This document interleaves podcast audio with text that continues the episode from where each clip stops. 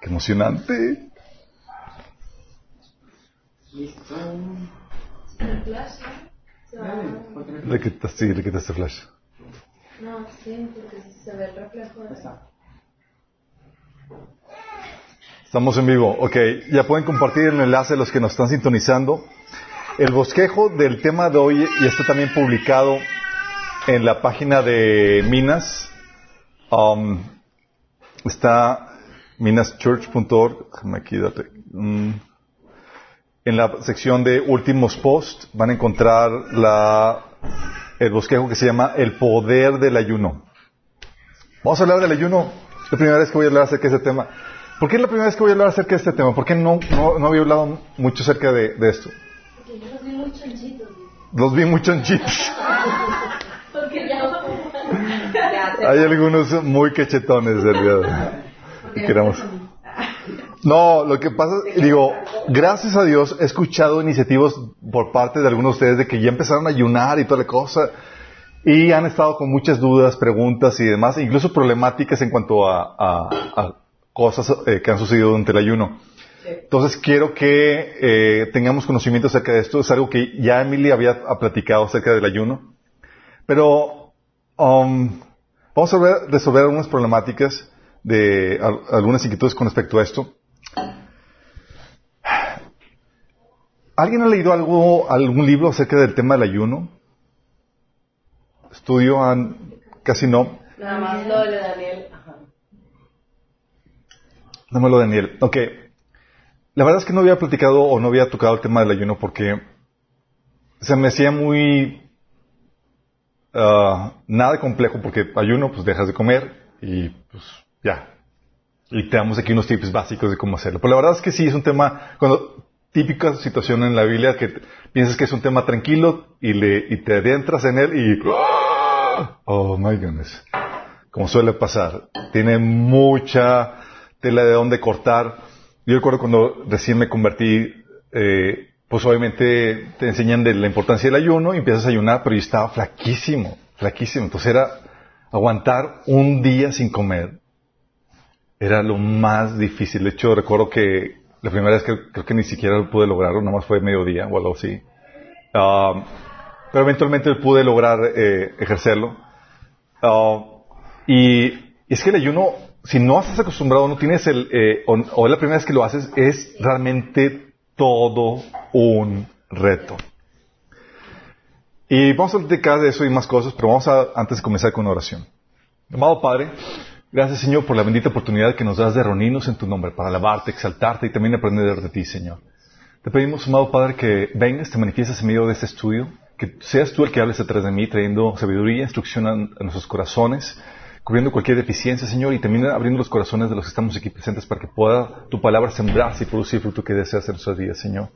Que salgamos de aquí más sabios, listos para producir, Señor, los cambios que deseas en nuestra vida. Nombre Jesús. Ok, nada más quiero sondear aquí a la gente. ¿Alguien, todos aquí ayu- hayan- ha- han ayunado alguna vez? Sí. ¿Cuán- un día, ¿Quién ha ayunado un día? ¿Dos días? ¿Tres? ¿Más de un día? Sí, yo. Más de un día. ¡Wow! Chicos, ¿alguien ha ayunado 40 días? Dice, dice, Ahí vamos, ahí vamos. ¿Seguidos o en el año? que, que en mi vida de cristiano podemos... No, dices, oye, pues sí, está, ayunaba, pero pues no sobrevivió. Eh, no, eh, yo recuerdo, para mí era un reto ayunar un día, luego logré ayunar dos días, recuerdo, fue, wow, lo logré, pero yo sentía que yo me iba a morir. Porque la verdad es que llega un punto donde entras en la crisis, tu cuerpo entra en crisis, y luego de repente, como si nada, ya como que sobrellevó la crisis del hambre y puedes seguir varios, varios días con eso. Lo máximo, creerán que no me acuerdo, no me acuerdo si fueron tres o seis días los que ayuné. Pero sí, fueron más de días y fue toda una, eh, un logro para mí en ese sentido. Um, y hay varias problemáticas porque no sé si les ha pasado la novatada cuando ayunas, que terminas de ayunar y pues no sabes que hay una- un proceso para terminar el ayuno y te atrancas con la comida y estás así que, "Ah", que te vas a morir. ¿A ¿Alguien le ha pasado? Sí. Ayunaste así, ayuno completo y, y terminaste y no, nadie te advirtió. Y terminas mal. De hecho, vamos a platicar algunos episodios de eso. Pero la pregunta aquí, y eso es la que muchos cristianos no, no, no sabemos, yo no sabía. ¿Cuál es el propósito? ¿Por qué? ¿Por qué ayunar? ¿Sí? ¿Alguien sabe? O sea, ¿por qué ayunar?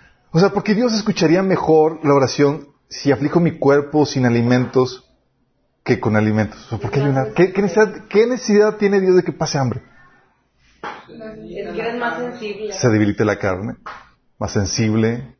¿Hay, ah, ¿hay algún poder místico, mágico en el, en el pasar hambre? No, o sea, lo estás alimentando bien. ¿Lo estás alimentando bien? Confundimos O sea, la mala... Alimenta tu espíritu, no tu carne. alimentas tu espíritu, no tu carne. Entonces sería un ejercicio de, de que tu carne se, se desnutra y que tu cuerpo y que tu espíritu se alimente. O sea, realmente es por eso que Dios querría que, que pase hambre. O sea, ¿hay algo espiritual en esto? ¿O cuál es el, el secreto de que el ayuno tiene una importancia relevante en la Biblia? En otras religiones, por ejemplo, no, so- no solo, no somos los únicos que practican el ayuno. Los hinduistas, budistas, aún eh, monjes católicos y aún satanistas incluso ayunan. Dices, órale, ayunan. Sí. Nada más que el ayuno de ellos eh, tiene otro propósito. Para, para, por ejemplo, durante el medievo y todavía parte del presente, eh, los monjes católicos ayunaban para, como una forma de autotortura, autotormento por los pecados y, la- y las cosas que uno había practicado. Y eso es que la práctica de, también de flagelarse y demás iba acompañado del ayuno y de maltrato del cuerpo.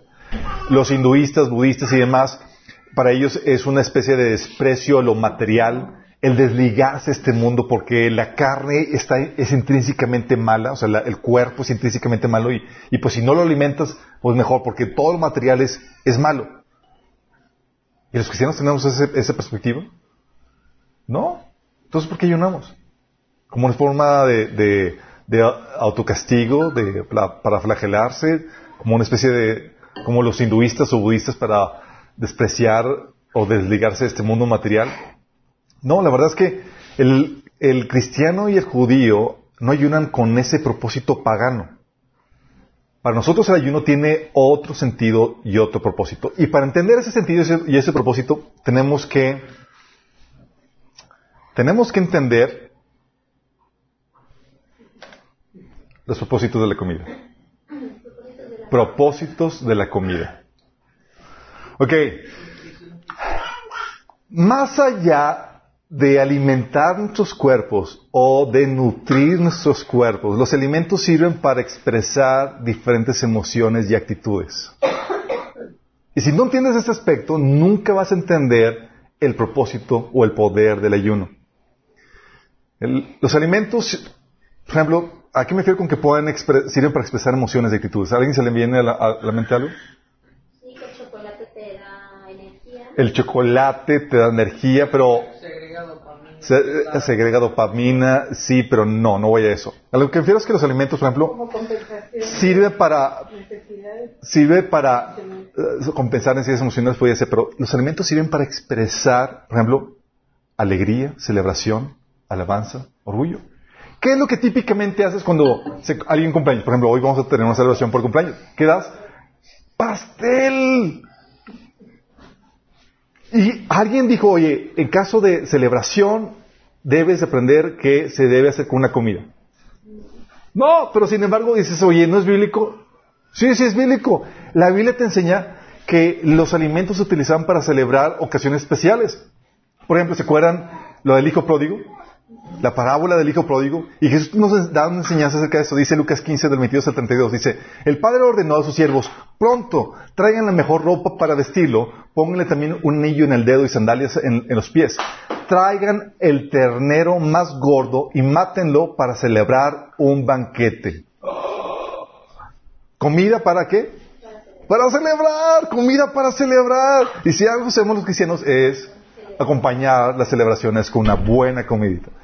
Dice, porque este hijo estaba muerto, pero ahora ha vuelto a la, vida. Había, eh, se había perdido, pero lo hemos encontrado. Así que empezaron a hacer la fiesta. ¿Y se acuerdan que llega el hermano mayor y ven, las- la pachanga? Y se empieza a resentir, ¿se acuerdan? Dice, Oye, o sea, este que despilfarró todo, lo están celebrando y demás. Y el papá le, le- le contestó el versículo 29. Le dice, fíjate cuántos años, ah no, al hijo. Le dice, fíjate cuántos años te he servido sin desobedecer.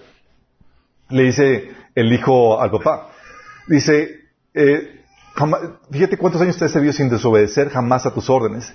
Y ni un cabrito más dado para celebrar una fiesta con mis amigos. O sea, ¿qué es lo que haces cuando celebras una fiesta con tus amigos? Es ser regio. Con su cabrito. Sí. Dice, pero ahora llega este hijo tuyo que ha despilfarrado tu fortuna con prostitutas y, te, y tú mandas matar en su honor al ternero más gordo. O sea, ¿tú crees que estaba preocupado porque, oye, estás nutriendo de más a mi hijo, a, digo, mi hermano? ¿Era un problema de nutrición? Era un problema de lo que significaba la comida. ¿Qué significaba la comida aquí?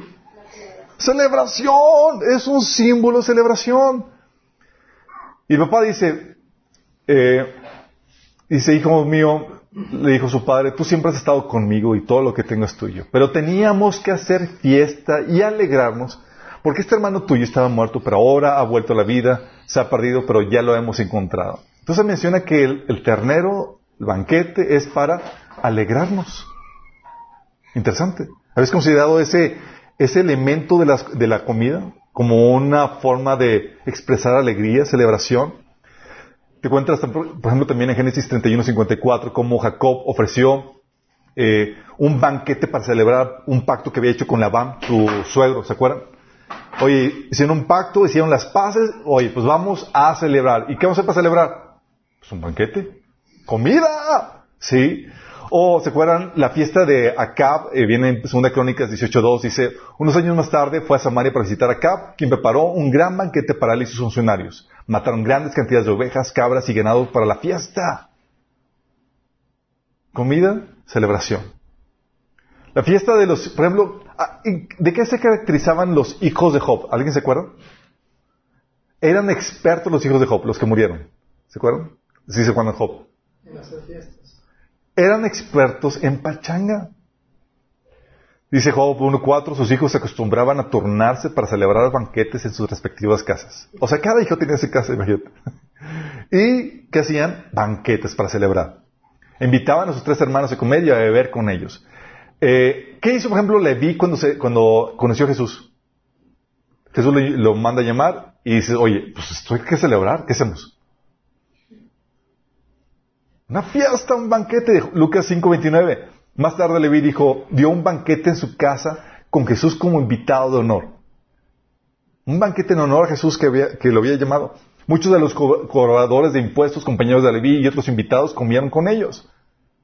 Hoy vamos a celebrar. ¿Qué haces? Comidita, chicos. Tiene que haber comida, si no, no hay celebration. Dice Mateo 24, 38. Dice, en esos días, antes del diluvio, la gente disfrutaba de banquetes, fiestas y casamientos, hasta el momento en que no entró en, en su barco. Hablando de cómo va a estar la situación antes del mundo, que la gente va a estar disfrutando de fiestas y demás, pero fíjate cómo habla de, va acompañado de comida. De hecho, nosotros celebramos con una buena comida y con pastel los cumpleaños. Faraón lo hacía también igual. Juanesis 40:20 dice, tres días después era el cumpleaños de Faraón. ¿Y qué es el curioso de Faraón? Fiesta, claro. Así que preparó un banquete para todos sus, sus funcionarios y su personal. Incluso hacemos banquetes para inauguraciones, chicos. De hecho, cuando venga el reino, aquí la tierra y va a comenzar el milenio, ¿cómo lo vamos a celebrar? Con un banquete. Tiene que haber comida, chicos. Dice Isaías 25:6. En Jerusalén el Señor de los ejércitos celestiales preparará un banquete maravilloso para toda gente del mundo. Será un banquete delicioso con vino añejo y carne de primera calidad. Y ahí no va a haber con que, ay Señor, yo soy vegano. No. Aquí vas a comer carne de mejor calidad y vino añejo. No es que Señor, yo soy cristiano, no tomo vino. Vas a tomar vino. Lucas 13, 29, ¿se acuerdan? Habla, haciendo referencia a esto, Jesús decía que vendrían de oriente y de occidente, del norte y del sur, para sentarse al banquete en el reino de Dios. ¿Por qué va a ser la inauguración del reino? Y hay que celebrar. Y como celebras, tiene que haber un banquete. De hecho, ¿qué otra celebración celebramos típicamente con comida? La Santa Cena, las bodas. Una boda sin banquete, pues ¿qué onda? Las bodas. Dice, ¿sabes cómo los antiguos celebraban sus bodas? No celebraban una, un día. ¿Celebraban, ¿sabes cuántos días? Siete días de pachanga. Wow. Wow, exactamente. Imagínate, siete días para, oye, me voy a casar. No, pues ya, tengo que pedir una semana en, la- en el, en el trabajo porque... Jueces 14.12 habla, que, hablaba de, de esta tradición y de hecho es algo eh, que, se, que se acostumbraba en Oriente. Eh, en, en Boston conocí una a una chica que era de, creo que hindú o de países de, de ya de India, Medio Oriente, que estaba afanada porque eh, se casaba su hermana y tenía que hacer todos los preparativos de la boda. Y yo, pues, y, y- y se- y porque lo, lo- como comentaba ella, se sonaba muy complicado y hasta que sale, es que son siete días de celebración. Yo, ¿what? ¿Siete días de celebración? Yo nunca había escuchado eso. Bueno, eso viene de costumbres de, eh, bíblicas. Decía en Salomón que dice, siete días que dura el banquete. Salomón celebrando se- siete días de, de- de banquete con la, con la, con su esposa, cuando se casó este, Dios, no Salomón, Sansón. De hecho, en Mateo 22, del 2 al 4, ¿se acuerdan cómo habla Jesús de eh, la parábola de, lo que simboliza el Evangelio, cómo lo, ejemplifica como un- una invitación a una boda, al banquete a una boda? Dice, el reino de los cielos es como el rey que preparó un banquete de bodas para su hijo. Eso es el Evangelio. El Evangelio es, hey, únanse a la boda. ¿Qui- ¿Quieres ser parte de la celebración? Dice, mandó a sus siervos a, a- a que llamaran los invitados, pero estos se negaron a asistir al banquete. Llegó, luego mandó a otros siervos y les ordenó, díganle, digan a los invitados que yo he preparado mi comida. Ya han matado mis bueyes, a mis reses ceb- eh, cebadas, y todo está listo. Vengan al banquete de bodas. Digo, va a haber pachanga, tiene que ver comida. En las bodas del cordero. ¿Cómo van a ser la boda del cordero?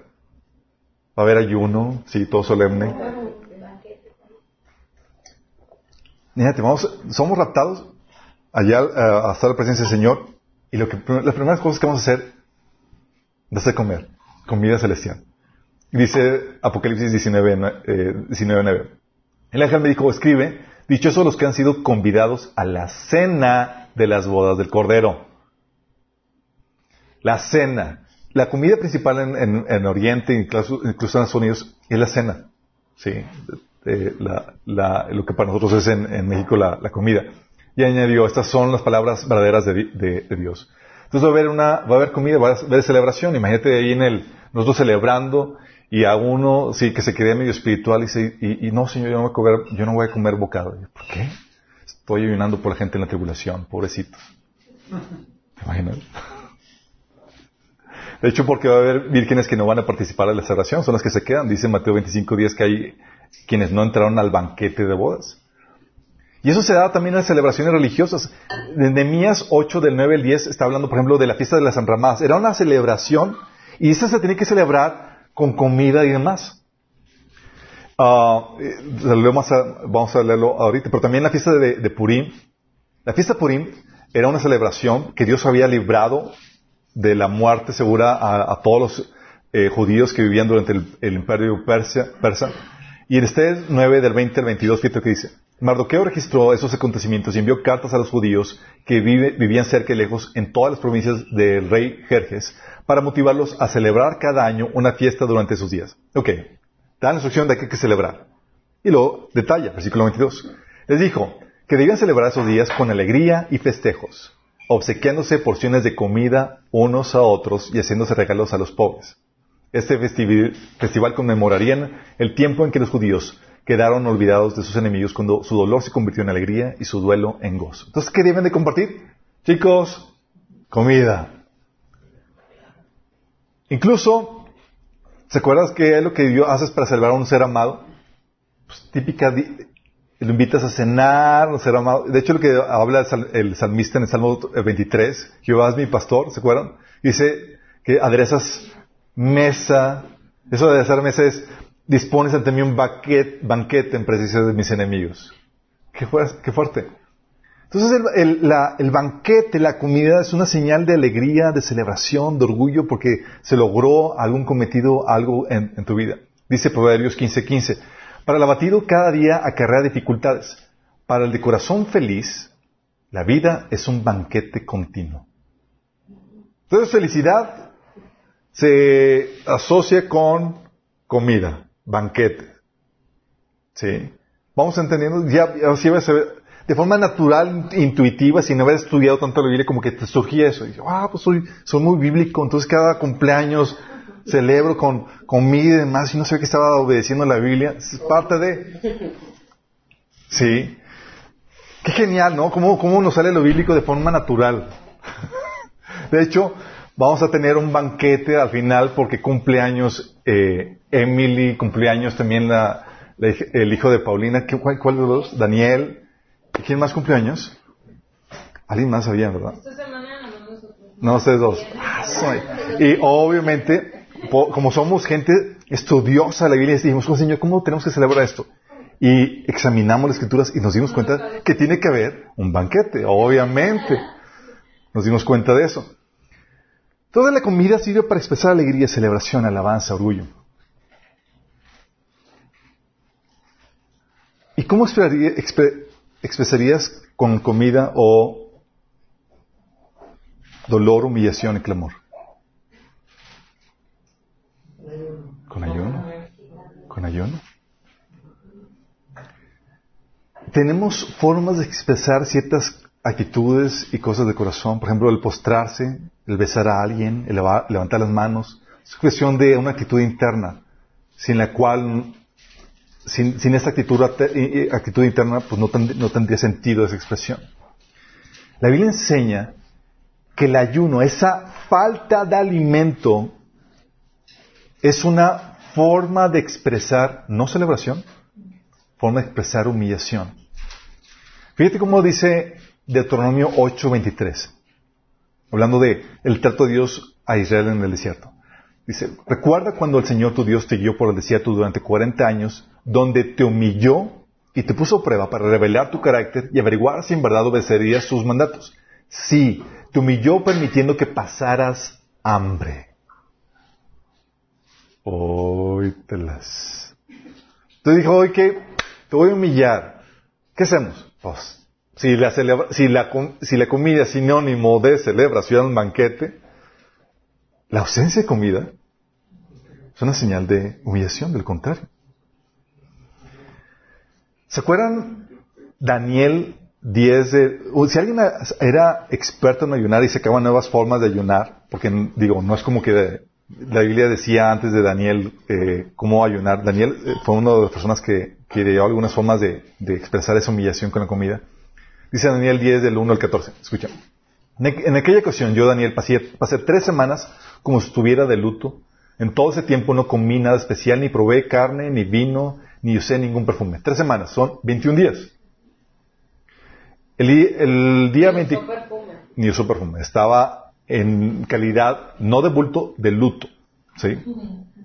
El 24 del mes primero, mientras me encontraba yo a la orilla del gran río Tigris, levanté los ojos y vi ante mí a un hombre vestido de lino, con un cinturón de oro más refinado. Su cuerpo brillaba como topacio y su rostro resplandecía como el, como el relámpago. Sus ojos eran dos antorchas encendidas y sus brazos y piernas parecían bronce buñido. Su voz resonaba como el eco de una multitud. Entonces le pareció un ser angelical. Y fíjate lo que dice, le dice el ser angelical. Dice, en cuanto el hombre, eh, en cuanto aquel hombre me habló, tembloroso me puse de pie. Entonces me dijo, no tengas miedo, Daniel. Tu petición fue escuchada desde el primer día en que te propusiste ganar entendimiento y humillarte ante tu Dios. Entonces, ¿qué hizo desde el primer día? Fue una actitud de ayuno con humillación, con luto. Y vino la respuesta. Entonces, oye, él quería humillarse ante Dios. Dice, ¿cómo lo expreso? Ah, con falta de alimento, con ayuno.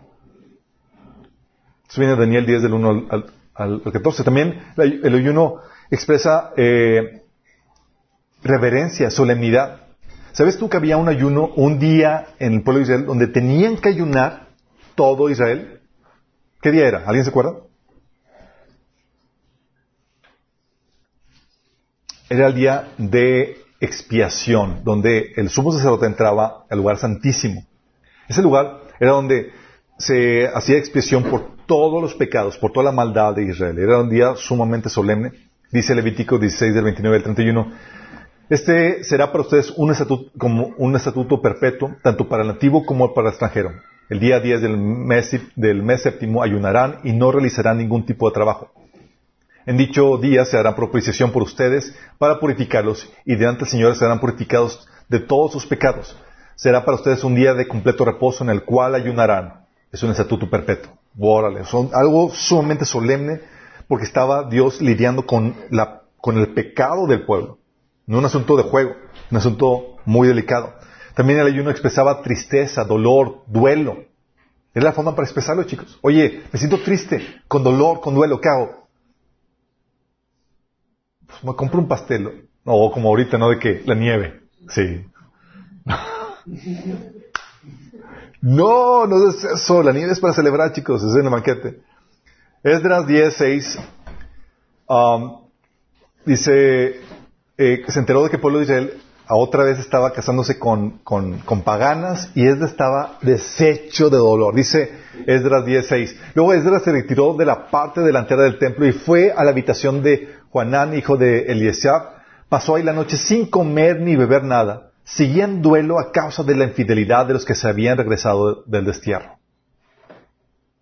¿Qué hizo Dani- este Esdras? Entonces andaba en, ayuno, eh, en duelo. Deuteronomio 9:18, hablando eh, Moisés dice, y me postré delante de Jehová como antes, 40 días y 40 noches, no comí pan ni bebí agua a causa de todo vuestro pecado que habe- habías cometido haciendo el mal ante los ojos de Jehová para enojarlo. Estaba deshecho para ver la infidelidad y para expresarlo, ayuno. También una forma de expresar eh, aflicción. Salmo 69 10 dice, lloré afligiendo con ayuno mi alma. O también duelo ante una situación. Nehemías 1.4, ¿se acuerdan cuando recibió el, el reporte de cómo estaba la situación con Jerusalén? ¿Y qué se le ocurre hacer Nehemías? Estaba tan deshecho ante la noticia que dice, cuando oí esto me senté a llorar. De hecho, durante varios días estuve de duelo, ayuné y oré al Dios del cielo. ¿Sigues viendo la, la, la relación entre el ayuno y la expresión de dolor, de duelo, de humillación? Aún ante una mala noticia. ¿Se acuerdan cuando eh, en el libro de Esther eh, se da el, el- edicto real para que an- aniquilen a todos los israelitas en todo el imperio? Y pues recibe la noticia, imagínate tú en ese tiempo, recibe la noticia y tú eres judío y dices, en la torre. ¿Y qué dices? Comamos y veamos que mañana moriremos. No, era, vamos a ayunar. Dice este- Esther 4.3, dice, a medida que la noticia del decreto real llegaba a todas las provincias, había más duelo entre los judíos. Ayunaban, lloraban y se lamentaban y muchos se vestían con tela áspera y se, y se acostaban sobre ceniza. Qué fuerte. Porque el ayuno es una expresión de dolor, es una expresión de, de luto. En 1 Corintios 11, eh, 1 Crónicas, aquí puse mal la, la cita. 1 Crónicas, bien. Eh, los de Jabes de Galaad rescataron el cuerpo de, de Saúl y sus hijos que habían sido eh, muertos por los filisteos y dedicaron siete días para ayunar y hacer luto por, por Saúl. También lo hizo David en, en 1 Samuel 1.12. Hicieron ayuno como luto. El ayuno también era para expresar la angustia a, un- a una situación difícil. Esther 4.16 dice, ve y reúne a todos los judíos que están en Susa y hagan ayuno por mí. No coman ni beban durante tres días, ni de noche ni de día, mis doncellas y yo haremos lo mismo. Porque está en una situación apremiante donde era de vida o muerte la situación. ¿O te acuerdas cuando este Pablo fue derrumbado del, caballo y, se le pareció al Señor y toda la cosa? Estaba en estado de estupor y estuvo, ah, pasó tres días sin comer ni beber. El ayuno también era para, ar- para mostrar arrepentimiento y confesión de pecados. Nehemías 9 del 1 al 4 dice, el 31 de octubre el, el pueblo volvió a reunirse en asamblea. Esta vez ayunaron, se vistieron de tela áspera y se echaron polvo sobre la cabeza. Los, de, ascendencia israelita se separaron de los extranjeros para confesar sus pecados y los pecados de sus antepasados. Permanecieron de pie en el mismo lugar durante tres horas mientras se leía en voz alta el libro de la ley del Señor. Luego confesaron sus pecados y adoraron al Señor su Dios durante tres horas más. Dice, los levitas, eh, Jesúa, Ban- Bani, Cadmidel, Sebanías, Boni, Serabías, Bani y Kenani estuvieron de pie en la escalera de los levitas y clamaron al Señor su Dios en voz alta. Un día de confesión de pecados, de arrepentimiento, en ayuno. Esto es importante que lo sepas porque el ayuno es para expresar este dolor, esta humillación, esta aflicción de corazón. Así como celebramos, así como expresamos la celebración, el gozo, la alegría, el orgullo de haber logrado algo con comida, Dios nos da el ayuno para expresar esa humillación, ese dolor, esa aflicción. Y eso es importante, ¿sabes por qué? Porque el poder del ayuno está en la actitud. Está en la actitud. El poder del ayuno no está en que te malpases o que dejes de comer alimentos. El poder del ayuno está en la expresión que estás utilizando, en la expresión de, esa humillación que estás teniendo por medio de esa falta de comida. ¿Por qué les digo que la actitud es importante en esto? Porque, eh, como vimos, el ayuno era una forma de, de afligirte, de humillarte delante de Dios ante una situación de dolor, apremiante, difícil. ¿Vamos? Es importante que entiendas esto.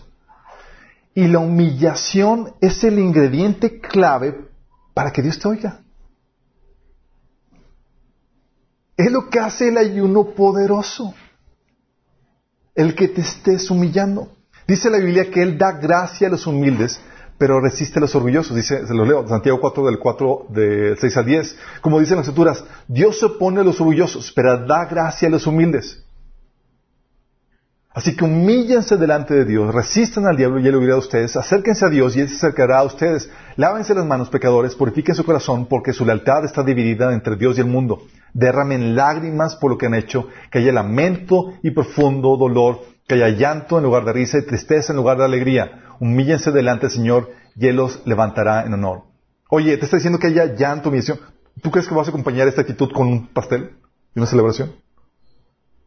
¿Con qué lo acompañarías? ¿Cu- ¿Cuál sería el acompañamiento ideal? Ayuno.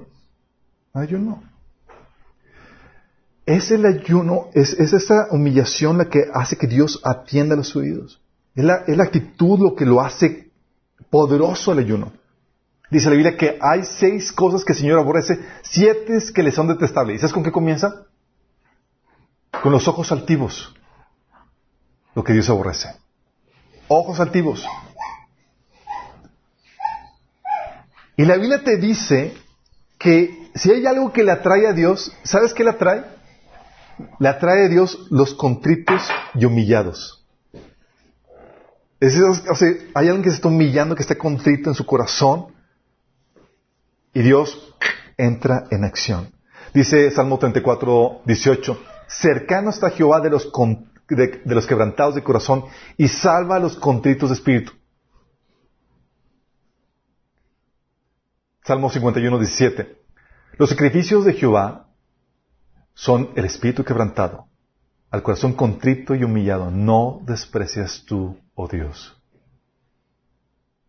Tú lees esto y dices, ok, ¿cómo expreso esta actitud de quebrantamiento, de humillación a tu Dios? ¿Con ayuno? ¿Con ayuno? Dice Isaías 57, 15. Porque, porque lo dice el excelso y sublime, el que, vi- el que vive para siempre, cuyo nombre es santo. De hecho, lo cantamos en la- durante el avance de la oración. Dice, yo habito en un lugar santo y sublime, pero también con el contrito y humilde de espíritu, para reanimar al espíritu de los humildes y alentar el corazón de los quebrantados. ¿Tienes cuenta la importancia de la actitud? Dice, hay la actitud correcta, hay la humillación, hay la humildad, y que dice, ahí está la presencia, ahí viene la respuesta de Dios. Dice Isaías 66.2, mi mano hizo todas estas cosas y así todas estas cosas fueron, dice Jehová, pero miraré a aquel que es pobre y, humilde de espíritu y que tiembla mi palabra. ¿Se dan cuenta la importancia de la actitud? La humillación es el ingrediente clave que hace que, que Dios te oiga. Si no hay humillación de tu parte, si no hay esa humildad, ese, acto de, de, eh, de humillación, Dios no escucha tus oraciones, se bloquean. Pero ¿cómo expresas esa humillación? El ayuno es el medio para expresar esa humillación. Es el medio, chicos. Por eso el ayuno es efectivo. Porque lo que estás haciendo, cuando lo haces bien, es estás humillándote y eso activa el poder de Dios porque Dios atrae a la humillación. ¿Vamos entendiendo? Entonces no, es el efecto de que, oh, sí, como que Dios está viendo cómo, me estoy mal pasando y, tengo hambre. Eh, no, no, no, es la humillación de corazón. Es por eso que Dios cambia la actitud hacia las personas. Por ejemplo, ¿se acuerdan? Acab era un rey. El famoso rey que se casó con la infame Jezabel. ¿Se acuerdan? Jezabel.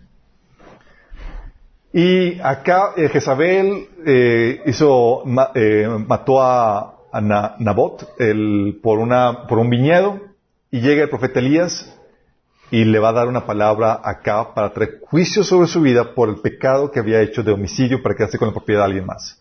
Acá le respondió Elías, mi enemigo, así que me has encontrado. Sí, contestó Elías, te he encontrado porque te has vendido para hacer lo que ofende al Señor. Quien ahora te dice, voy a enviarte una desgracia, acabaré contigo y de tus descendientes en Israel, exterminaré hasta el último varón, esclavo libre. Haré con tu familia lo mismo que hice con, con la de Jeroboam, hijo de Nab- Nabat, y con la de Basá, hija de, hijo de Ahías, porque has provocado mi ira y has hecho lo que Israel peque. En cuanto a Jezabel, el Señor dice, los perros se la, se la comerán junto, con el, eh, junto al muro de Jezreel. También a los familiares de Acab que mueran en la ciudad se lo comerán los perros, y a los que mueran en el, campo se lo comerán las aves del cielo. Nunca hubo nadie como Acab que animado por Jezabel, su esposa, se, prestara para hacer lo que ofende al Señor. Su conducta fue repugnante, pues si- siguió a los ídolos como lo había hecho a los amorreos, a quienes el Señor expulsó de la presencia de Israel. Cuando Acab escuchó las palabras, fíjate cómo te lo pone. Era una persona deplorable este Acab. Y fíjate la reacción de Acab. Escucha, versículo 27 de Reyes, 1 Reyes 21. Cuando Acab escuchó estas palabras, se rasgó las vestiduras, se vistió de luto y ayunó.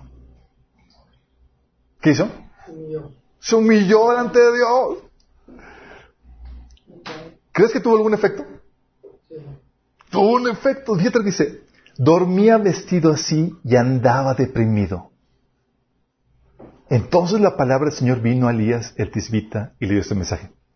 ¿Has notado cómo Acab se ha humillado ante mí? Oh. Está hablando del ser más repugnante y, y Dios notó su humillación. Dice, por cuanto se ha humillado, no enviaré esta desgracia mientras él viva, sino que la enviaré a su familia durante el reinado de su hijo. Oh, ¿Estás entendiendo? Era el ayuno para expresar esa humillación de corazón. Oye, ¿cómo- eh, quiero humillarme ante Dios, ¿qué hago? Ayuna. ¿Ayuna? No voy a hacer una fiesta con pastel.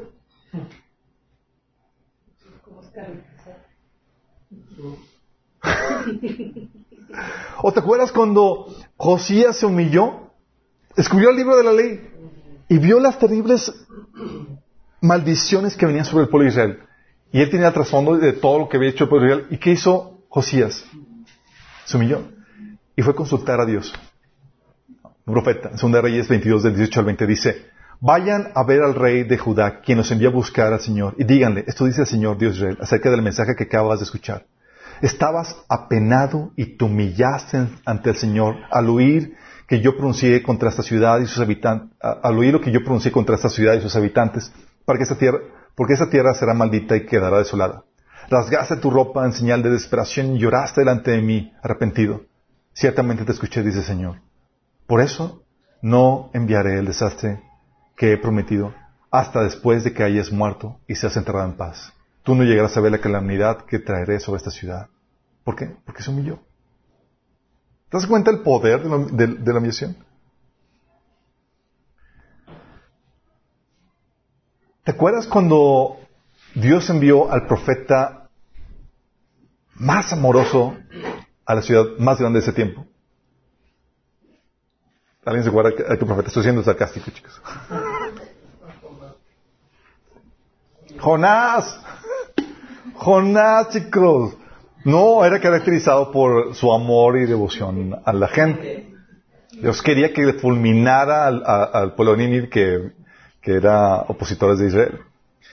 Pero va a regañadientes y predica a todo el pueblo de que Dios, de que si no se arrepienten, Dios iba a destruir la, a, la ciudad de Nínive. Escucha esto, Jonás 3 del 6 al 10. Cuando el rey de Nínive oyó lo que Jonás decía, bajó de su trono, se quitó sus vestiduras reales, se vistió de tela áspera y se sentó sobre un montón de cenizas. Entonces el rey y sus nobles enviaron el siguiente decreto por toda la ciudad. Nadie puede comer ni beber nada, ni siquiera los animales de las manadas o de los rebaños. Todo el pueblo, como los animales, tienen que vestirse de luto y toda persona debe orar intensamente a Dios, apartarse de sus malos caminos y abandonar su violencia. ¿Quién sabe? Puede ser que todavía Dios cambie de parecer y contenga su ira feroz y no nos destruya. Cuando Dios vio lo que habían hecho y cómo habían abandonado sus malos caminos, cambió el parecer y no, llevó a cabo la destrucción con que los había amenazado. ¿Van entendiendo cómo está armando eso? El poder del ayuno está en que estás expresando esta humillación delante de Dios ante, una situación que ofendió a Dios o que indignó a Dios. Esdras fue lo que hizo cuando se enteró de la, de la infidelidad de, de- de- de Israel. Um, y también fue lo que hizo Esdras cuando quiso invocar el nombre del Señor para protección. Esdras 8 del 21 al 23, fíjate lo que dice. Luego, estando cerca de la orilla del, cerca del río Abba, proclamé un ayuno para que nos humilláramos ante nuestro Dios y le pidiéramos que nos acompañara durante el camino a nosotros, a nuestros hijos y a nuestras posesiones. Hum- ¿Humillarse para qué, chicos? Para humillarse. Para humillarse. Sí, ante Dios y pedirle, fíjate cómo es, ayuno para humillarme y hacer la petición en esa actitud de, de humillación. Sí, para pedirle que nos acompañara a nosotros, a nuestros hijos y a nuestras posesiones. En realidad sentí vergüenza de pedirle al rey que nos enviara un pelotón de caballería para que nos protegiera de los enemigos, ya que le habíamos dicho al rey que la mano del Señor protege a todos los que confían en Él, pero que Dios descarga su poder y su ira a- contra quienes lo abandonan. Imagínate, si con qué chin, ¿para qué hablaba? Bueno, pues vamos a tener que ayunar. O sea, así que ayunamos y oramos a nuestro Dios pidiéndole su protección. ¿Y Él qué pasó? Nos escuchó. Porque el ayuno es algo mágico, chicos.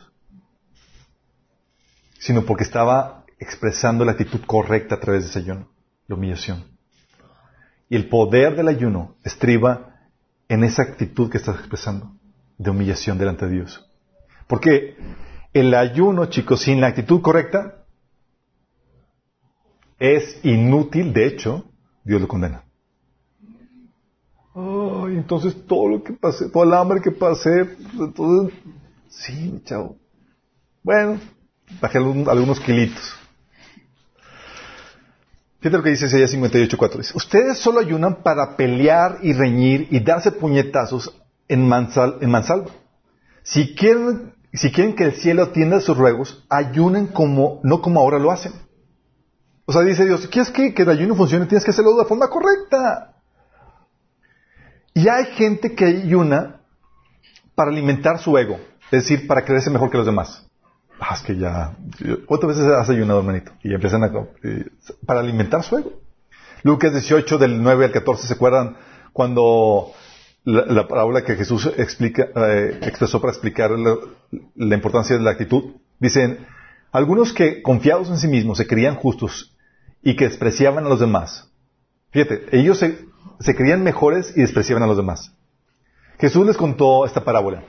Dos hombres subieron al templo a orar, uno era fariseo y el otro era recaudador de impuestos. El fariseo se puso a orar consigo mismo, diciendo, oh Dios, te doy gracias, porque no soy como otros hombres, ladrones, malhechores, adúlteros, ni mucho menos como ese recaudador de impuestos. Y le apuntó allí.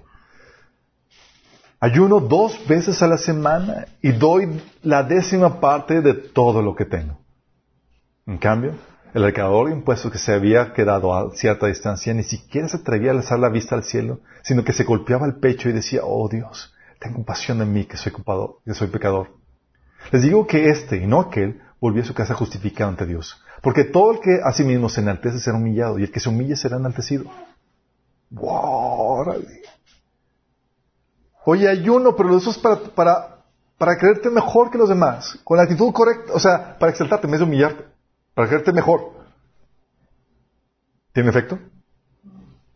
Cero. Zip. Te crees a veces más espiritual, más ungido, más amado, más aceptado porque tú ahora, porque te ayunas. Y miras con desprecio a los demás, esa actitud no es correcta ante Dios, no sirve para desayuno. O ayunas para presumir ante los demás, así para que los demás te admiren. Mateo 6 del 16 al 18, 18 dice Jesús, cuando ayunes, que no, se, que no sea evidente, porque así hacen los hipócritas, pues tratan de tener una apariencia miserable y andan desarreglados para que la gente los admire por sus ayunos.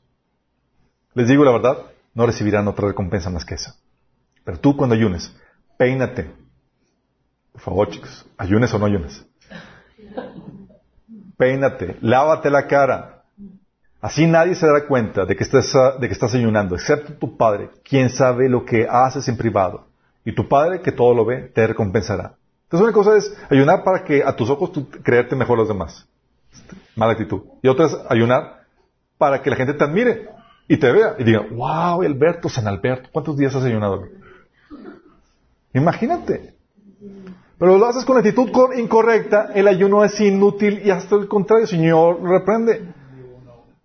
Y hay gente que ayuna para, para, para, que la gente vea cuán espiritual es. O ayunan por, por mero ritual. Chicos, hoy toca ayuno. Y pues, no saben ni por qué ni nada. Pues aquí nomás porque toca. Sí, por cumplir la mera- mera ordenanza. Isaías 58, del 3 al 5 dice, hemos ayunado delante de ti, dicen ellos. ¿Por qué no, no, no te impresionamos? ¿Por qué no te impresionas? Porque si el ayuno no va acompañado de la actitud correcta, ¿funciona o no funciona? No funciona.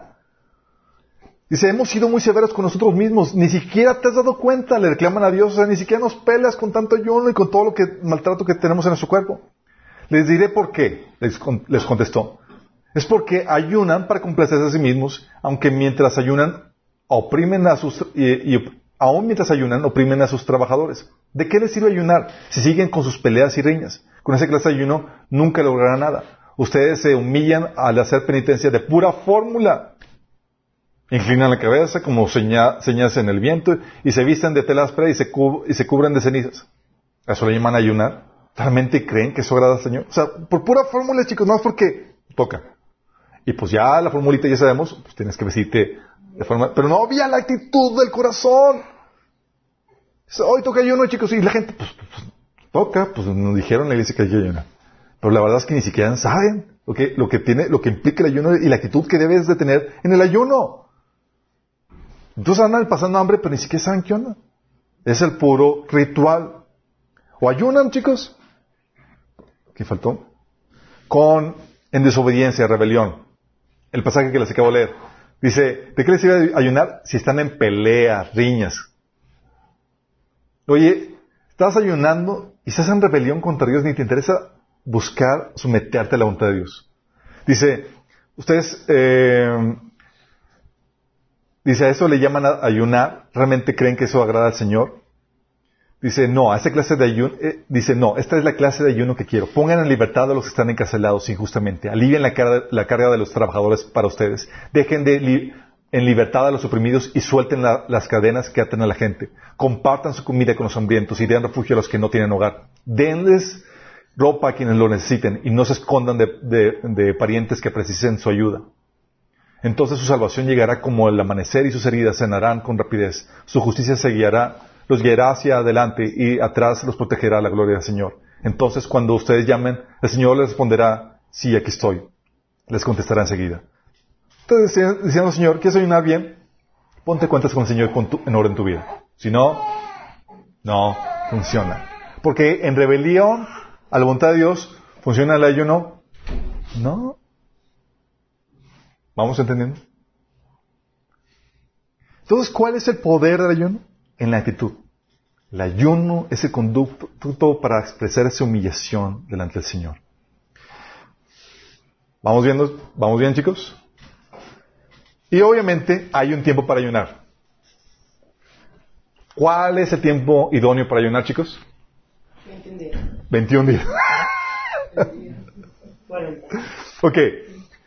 hay un tiempo para ayunar, me refiero que, puesto que el ayuno es un medio para expresar humillación, para expresar humillación, no, pero humillarnos delante del Señor, expresar nuestro dolor, eh, nuestra desesperación delante de Dios para invocar su favor. No es correcto ayunar en tiempo de regocijo, chicos. No es correcto ayunar en tiempo de regocijo. Eso es lo que Jesús nos enseñó en Mateo 9, del 14 al 17, que dice, un día se le acercaron los discípulos de Juan y le preguntaron, ¿cómo es que nosotros y los fariseos ayunamos, pero ni así tus discípulos, ni así tus discípulos Jesús les, eh, pero no así tus discípulos Jesús? Y Jesús le contestó, ¿acaso pueden estar en luto los invitados del novio mientras él está con ellos? Llegará el día en que se les quitará el novio, entonces sí ayunarán. Nadie remienda un vestido viejo en un retazo de tela nueva, porque el remiendo fruncirá el vestido y la rotura será, será peor.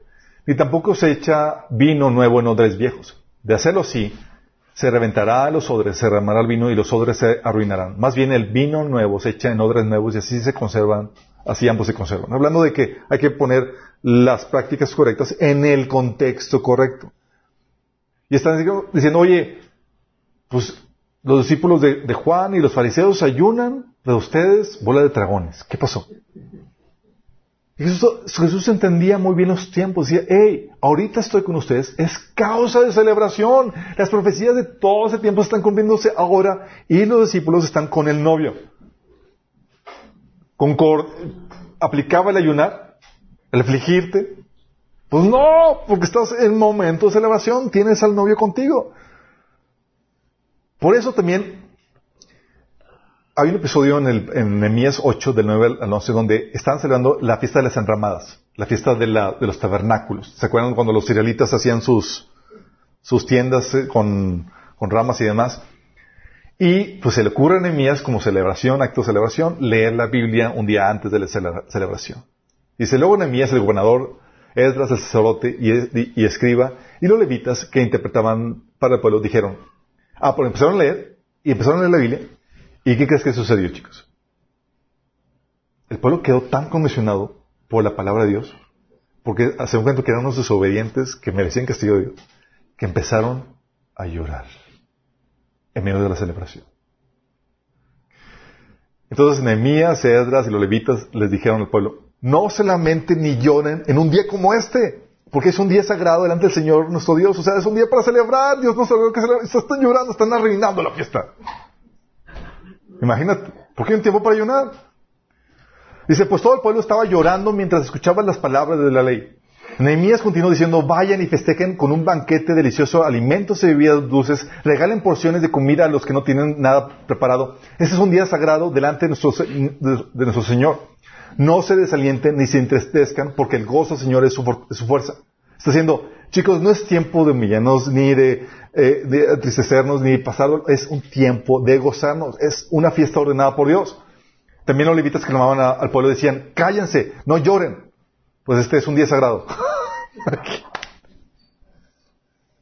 ¡Qué grueso! ¿Has visto ese pasaje donde, querías, estabas ahí medio chipi, hey, no llores, prohibido llorar. Así que Pablo se fue a comer y a beber en una gran fiesta, a compartir porciones de comida y a celebrar con gran alegría porque habían oído y entendido las palabras de Dios. O les, les forzaron a cambiar la actitud. Porque hay tiempos de, alegría, hay tiempos de aflicción. Es correcto ayunar en tiempos de regocijo. En tiempos de aflicción, de desesperación, de búsqueda de socorro, ahora sí, mi chavo, estrámpate. Ayuna todo lo que quieras, llora, aflígete todo lo que requieras. Y va a haber muchos tiempos de esos.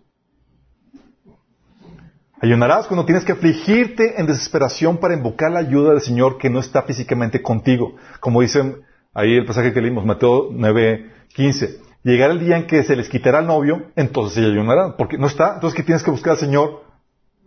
Oye, cuando está el, el, Señor contigo, lo veías, ah, pues acudías a Él fácilmente y Él te protegía, te guardaba, te guiaba. Y te...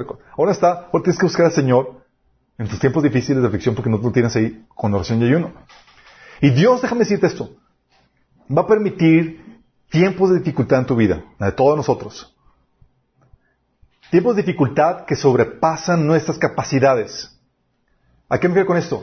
Tiempos donde sobrepasan tu conocimiento, tus recursos eh, materiales, emocionales. ¿Para qué? Para que no perdamos piso. Porque cuando tú crees que tú puedes todo por tus propias fuerzas, pierdes piso, te envaneces. Entonces, ¿qué sabes qué hace Dios? Te pone en situaciones donde, en situaciones donde te sobrepasan, donde te sobrepasan, donde no sé cómo la voy a hacer. ¿Sí has estado ahí o solamente yo? Siguen. ¿Ha sido? ¿Y, y, y qué haces en esas situaciones, chicos? Así como que, ah, ¿se te había ocurrido el ayuno? Empieza. Casualmente, literal, volví a comprar cosas para empezar mañana. Dios permite esos tipos para que lo busquemos, para que nos humillemos delante de Él y clamemos por su favor. ¿Se acuerdan de Manasés? Manasés también era otro hijo del diablo, porque al final de cuentas se, con- se convirtió, era un rey que fue catalogado como el peor de los reyes de Judá. Puso altares y, y desvió, y desvió al pueblo de Israel eh, porque se, ensoberbe- se ensoberbeció.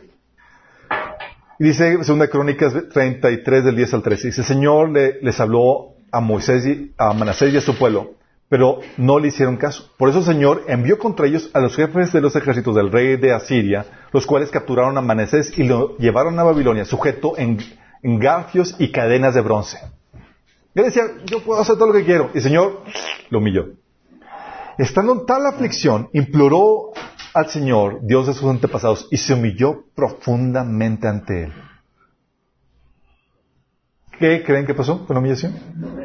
Dios escuchó la oración. Dice, oró al Señor y Él escuchó sus súplicas y le permitió regresar a Jerusalén y volver a reinar.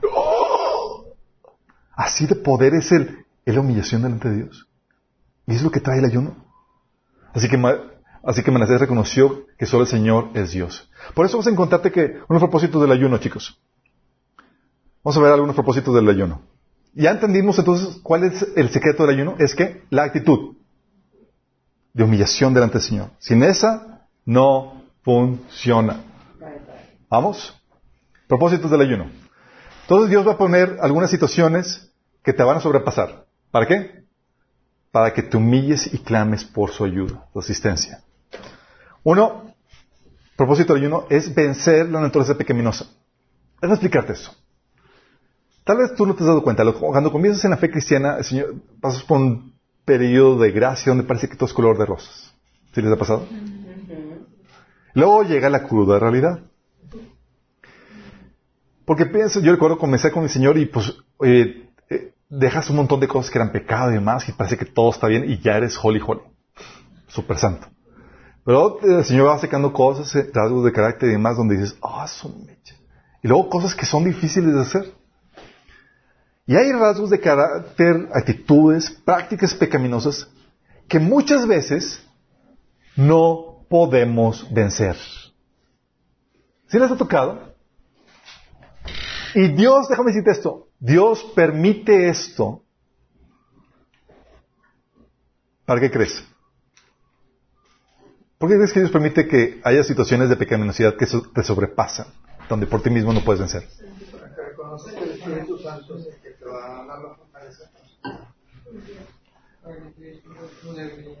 Para que te humilles delante de Dios y lo busques Él y reconozcas que es Él y por Él que puedes vencer.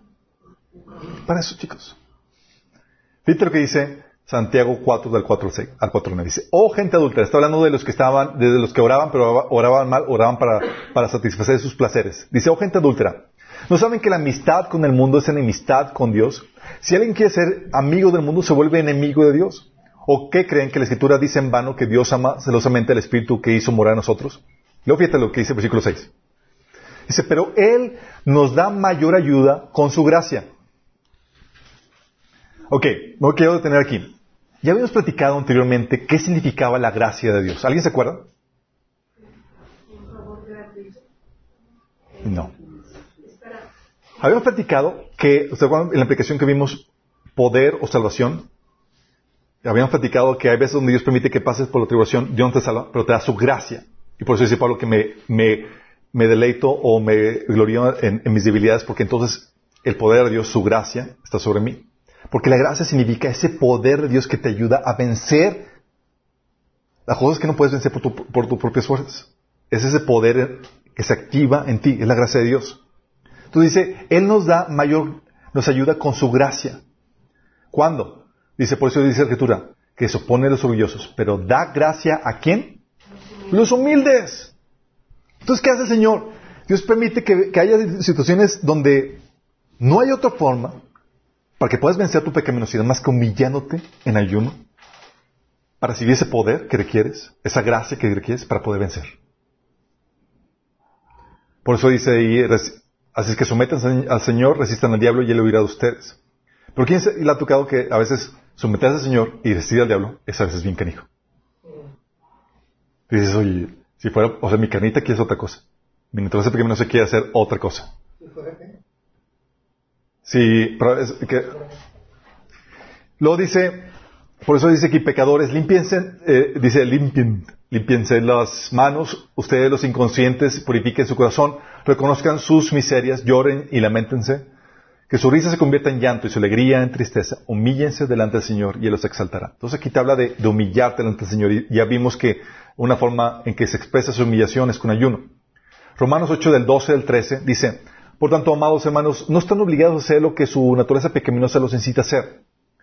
Pues si viven obedeciéndola, morirán. Pero si mediante el poder del Espíritu hacen morir las acciones de la, naturaleza pecaminosa, vivirán. ¿Mediante el poder de quién? Espíritu. Y ese poder es un sinónimo de la gracia. Cuando dice la Biblia que decimos su gracia para poder vencer, es ese poder. Tú requieres el poder del Espíritu Santo. ¿Y qué crees? El poder, muchas veces Dios te va a poner en situación donde lo tienes que buscar, tienes que humillarte para recibirlo. Por eso, ¿sabes qué le enseñó a los discípulos Jesús en, el tiempo más difícil que fue eh, cuando iba a ser entregado? Mateo 26, 41 dice Jesús a sus discípulos, velad y orad para que no entréis en qué? En tentación. Velad y orad. El espíritu, la verdad, está dispuesto, por la carne es débil. Y es algo que hemos platicado y hemos dicho, oye, el espíritu, cuando salvación recibes el espíritu de Dios para poder vencer el pecado. Lo hemos platicado, ¿verdad? Pero una de las formas para desatar ese poder, ¿sabes cómo es? Con el ayuno y la oración. Donde tú humillas delante del Señor, Señor, no puedo. No puedo. Y es ahí donde, chicos, el ayuno juntamente con el clamor, donde te humillas delante de Dios para buscar su favor, su ayuda, viene a ser el recurso que Dios utiliza para ayudarte a vencer adicciones como el tabaco, por ejemplo. Hay personas que son adictas al tabaco, cristianas. Y es, no puedo salir de esto, ¿cómo lo hago, Señor? ¿Qué haces? ¿Qué quieres? Para que Dios conteste tu oración. Humillarte. Y sabemos que una forma de humillarte es expresando con ayuno. Oye, o la adicción con la pornografía. ¿Sí? Oye, esto así, no sé, Señor, no quiero que hagan eso, pero tengo cierta adicción, tengo debilidad. ¿Qué haces? ¿Ayuno? Es algo que vimos en el taller de desintoxicación sexual. O sea, la forma en que Dios me, permitió vencer muchos de esos pecados era con ayuno. O tendencias pecaminosas. Gente que, que batalla con la tendencia de eh, homosexual o, la infidelidad o anda así con, sienten que están a punto de caer. ¿Requieren qué? La gracia. Requieren el poder de Dios. ¿Y qué hago para eso? Me humillo en, en ayuno. Ah, incluso para salir de relaciones tóxicas. ¿Sí te ha pasado de que estás en una relación tóxica con una persona que Dios no quiere para tu vida, pero estás así como, es como una droga esa persona. No sabes cómo salir. Y no tienes la fuerza de voluntad para salir. ¿Qué debes hacer? Ayunar. ¿Por qué? Lo que haces, acuérdate del poder del ayuno, es esa humillación donde reconoces que requieres ese poder del Señor, estás humillando de Él. Y ese espíritu contrito y humillado es el que Dios utiliza para activar el poder en tu vida y sacarte de ahí. El ayuno también, en ese sentido, ejercita tu voluntad para dominar los impulsos de tu cuerpo. Tu cuerpo quiere comer y quiere, pero es un ejercicio también en el dominio propio. Por eso dice Pablo en 1 Corintios 9, del 26 al 27, así que yo no corro como quien no tiene la menta, no lucho como quien da golpes al aire, más bien golpeo mi cuerpo y lo domino, no sea que después de haber predicado a otros yo mismo quede descalificado, o sea, un, ejercicio en el dominio propio. Pero es importante que entiendas esto, porque hay muchos factores o actitudes en tu vida, tal vez eh, adicciones, debilidades, situaciones que no puedes salir por tu propia cuenta, o, o incluso rasgos de carácter como, oye, es que soy muy iracundo y no me puedo controlar. ¿Ya consideraste ayunar? Hay situaciones que solamente con el ayuno y la oración salen. No porque el ayuno sea mágico en sí, sino porque estás humillándote delante del Señor tu Dios y el Señor no desprecia un corazón contito y humillado. Y da gracia a los que? A los humildes. ¿Vamos entendiendo? Entonces dices, oye, pues yo no sabía que tenía que, yo no sabía que, yo pensé que nada más con la, la oración y la lectura de la Biblia iba a vencer todo eso. No, no. Por eso el ayuno, Dios, Jesús, asumió que todos en algún punto íbamos a ayunar. Y si no has ayunado, es porque no te has dado cuenta por ese propósito. Y el poder del ayuno. Porque te aseguro, hay muchas situaciones que si no has vivido, vas a vivir y que vas a tener que requerir invocar un poder mayor en tu vida. Y eso lo quieres hacer con todo, actitud, con la actitud correcta, que es la humillación. Entonces, para vencer la naturaleza pecaminosa. También, para salir de una situación apremiante o alguna necesidad apremiante en la cual te encuentras. Segunda Crónicas 20, del 2 al 4, habla de la historia de Josafat. Estaba Josafat gobernando muy contento con eh, su, reino, temeroso al Señor, disfrutar la bendición del Señor. Luego llegan mensajeros a informar, informar a Josafat. Un enorme ejército de Edom marcha contra ti desde el ma, de, más allá del mar muerto. Y está en Gesesón Tamar. Este es otro nombre para Engadi. Josafat quedó aterrado con la noticia y le suplicó al Señor que lo guiara. También ordenó a todos en Judá que ayunaran. De modo que los habitantes de todas las ciudades de Judá fueran a Jerusalén para buscar la ayuda del Señor. En ayuno, chicos. Dicen, oye, viene un ejército inmenso. Dices, oh my goodness, no vamos a poder liberar. ¿Qué harías tú? Hermanitos, oren por mí. No, yo no. Estás en una situación donde estás en una situación apremiante, necesitas humillarte como nunca antes, Señor, para que recibas la ayuda de Dios. Ahí viene el coronavirus. Ahí viene el coronavirus, ya ayunaron por el coronavirus. Esther 4.16 dice, ¿te acuerdas de la situación de Esther? Oye, tenía que presentarse delante de, eh, del rey.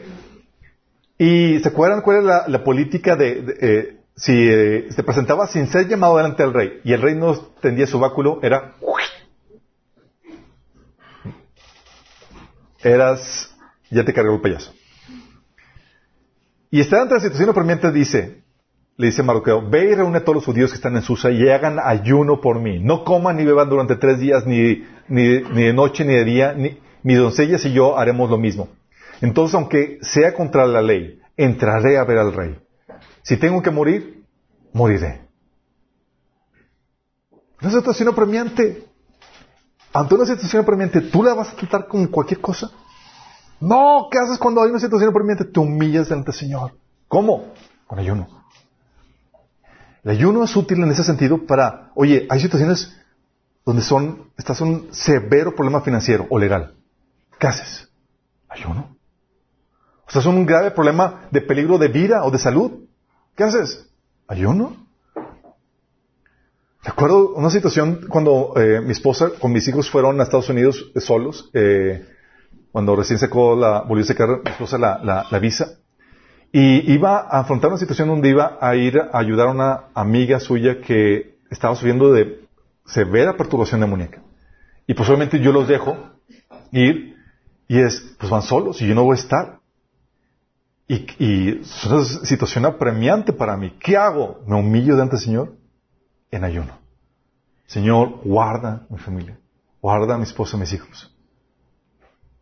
O incluso, algunos no saben, pero mi esposa y yo, eh, cuando mi esposa, antes de que la situación que vivimos con Joshua, ¿se acuerdan? Eh, nuestro hijo que, que perdimos. Antes de que pasara todo eso, unos dos meses antes, yo me sentía demasiado inquieto. ¿Y sabes lo que hacía ante esa situación de temor, de angustia? Ayuno. Señor, guarda a mi familia. Guarda a mi esposa. Y estoy seguro que el Señor estaba utilizando eso para, porque cuando sucedió la situación eh, que nuestro hijo murió, Dios derramó su gracia y dio poder y sobrepasamos eso de una forma milagrosa. Pero Dios se había preparado de antemano ese tiempo. También el ayuno para obtener sabiduría y dirección. sabiduría y dirección, chicos. ¿Les ha tocado que llegan a una situación donde son situaciones o tomas decisiones difíciles y no sabes qué decisión correcta? Dices, ¿qué voy a hacer? No sé cómo voy a hacer, cómo reaccionar. Necesito sabiduría, no tengo la sabiduría necesaria. ¿Qué hago? Ayuna. Ayuna. Daniel 10, del 1 al 12, lo que hemos comentado, dice, en aquella ocasión Daniel, yo Daniel pasé tres semanas como si estuviera de luto. En todo ese tiempo no comí nada especial, ni probé carne, ni vino, ni, ni usé ningún perfume. Entonces eh, vimos que se le apareció ese ser angelical. Dice, le dijo, no tengas miedo, Daniel. Tu petición fue escuchada desde el primer día en que te propusiste. ¿Qué, qué se propuso hacer Daniel? Ganar entendimiento y humillarse delante de tu Dios. ¿Te das cuenta? Oye, Daniel se humilló para qué? Ganar, se ayunó para ayunarse y ganar entendimiento. Por eso la Biblia dice en Santiago 1 del 5 al 6, si a alguno le falta sabiduría, pídala. Y si situación está muy severa, muy crítica, donde es una situación donde requiere sabiduría así por decisiones muy difíciles y muy trascendentales, humíllate en ayuno. Y entonces sabiduría. ¿Por qué? Porque Dios da gracia a los humildes. Mateo 11:25 dice, Jesús en aquella ocasión oró al Padre diciendo, oh Padre, Señor del cielo y de la tierra, gracias por esconder estas cosas de los que se creen sabios e inteligentes y por revelárselas a los que son como niños, es decir, a los que se humillan, son humildes como niños. A ellos Dios les revela cosas. Por eso el ayuno es útil para, para buscar la sabiduría de Dios en toma de decisiones importantes, para que traiga claridad a situaciones turbias en tu vida. Yo recuerdo cuando eh, estaba en la universidad, Dios me, yo emprendí un proyecto de una asociación estudiantil donde Dios me estaba moviendo para hacer esto y yo sentí, sentí la confianza y la seguridad de que Dios me estaba ayudando a tomar ciertas decisiones. Y el proyecto iba muy bien, pero al final fracasó rotundamente. Pues obviamente te quedas, te quedas así desconsolado diciendo, Señor, ¿qué pasó? ¿Y sabes lo que hice? O sea, yo tenía miedo a hacer cualquier cosa porque si creí, si estaba seguro que era de Dios y no funcionó, pues con qué ánimos te, te avientas a hacer cualquier otra cosa. Recuerdo me hablaba un hermano de la iglesia, oye, necesitamos que nos ayudes con estas cosas en la, iglesia. Yo, no, hermano, no puedo hacer nada porque Dios no me ha hablado claramente de nada. Yo era como que ya tenía miedo a hacer algo. ¿Y sabes qué pasó? Yo me pasé unos dos días en el piso, en ayuno y oración buscando al Señor. Me diera claridad qué había pasado. Y Dios me contestó. Recuerdo que en mi desesperación, en ayuno, en oración, el Señor viene y me trae una visión y me explica que ese fracaso fue diseñado por Él para llevarme a un nivel de sabiduría y entendimiento que requería para avanzar a otras cosas en mi vida. Pero fue por eso, buscando sabiduría. A veces donde llega el consuelo, de, está buscando el consuelo del Señor ante la situación difícil que estás viendo y no hay forma, no hay... Entonces, ¿qué haces? Ayuno y oración. Señor, dame sabiduría. También el ayuno y la oración para apartar su ira. Oye, te acabas de enterar de que Dios está enojado contigo. Qué miedo.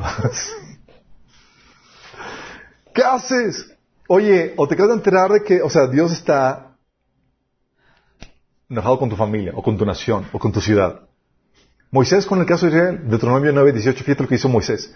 Dice Moisés, nuevamente me postré delante del Señor 40 días y 40 noches y no comí pan ni bebí agua. Lo hice por el gran pecado que ustedes habían cometido al hacer lo malo a los ojos del Señor, provocando así su ira. Tuve verdadero miedo del enojo y de la ira del Señor, pues a tal grado se indignó contra ustedes que quiso destruirlos. Sin embargo, el Señor me escuchó una vez más. ¡Wow!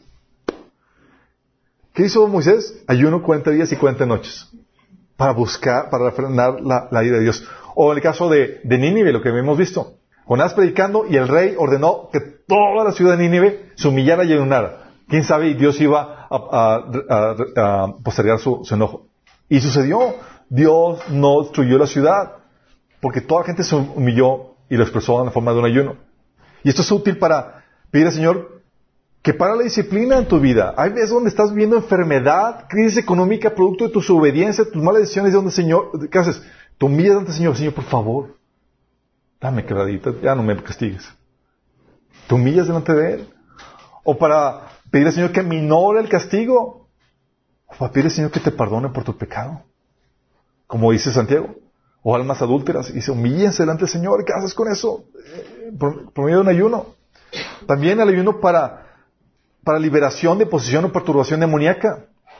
¿Se acuerdan Mateo 17 del 19 al 21? Dice eh, que Jesús san- sanó al, para- al, para- al que tenía ataque- ataques epilépticos, ¿se acuerdan? Y los discípulos no, no habían podido liberarlo. Y Jesús los liberó y llega, viniendo entonces los discípulos a Jesús aparte dijeron, ¿por qué nosotros no pudimos echarlo fuera? Que ese tipo de demonio hizo este ayuno.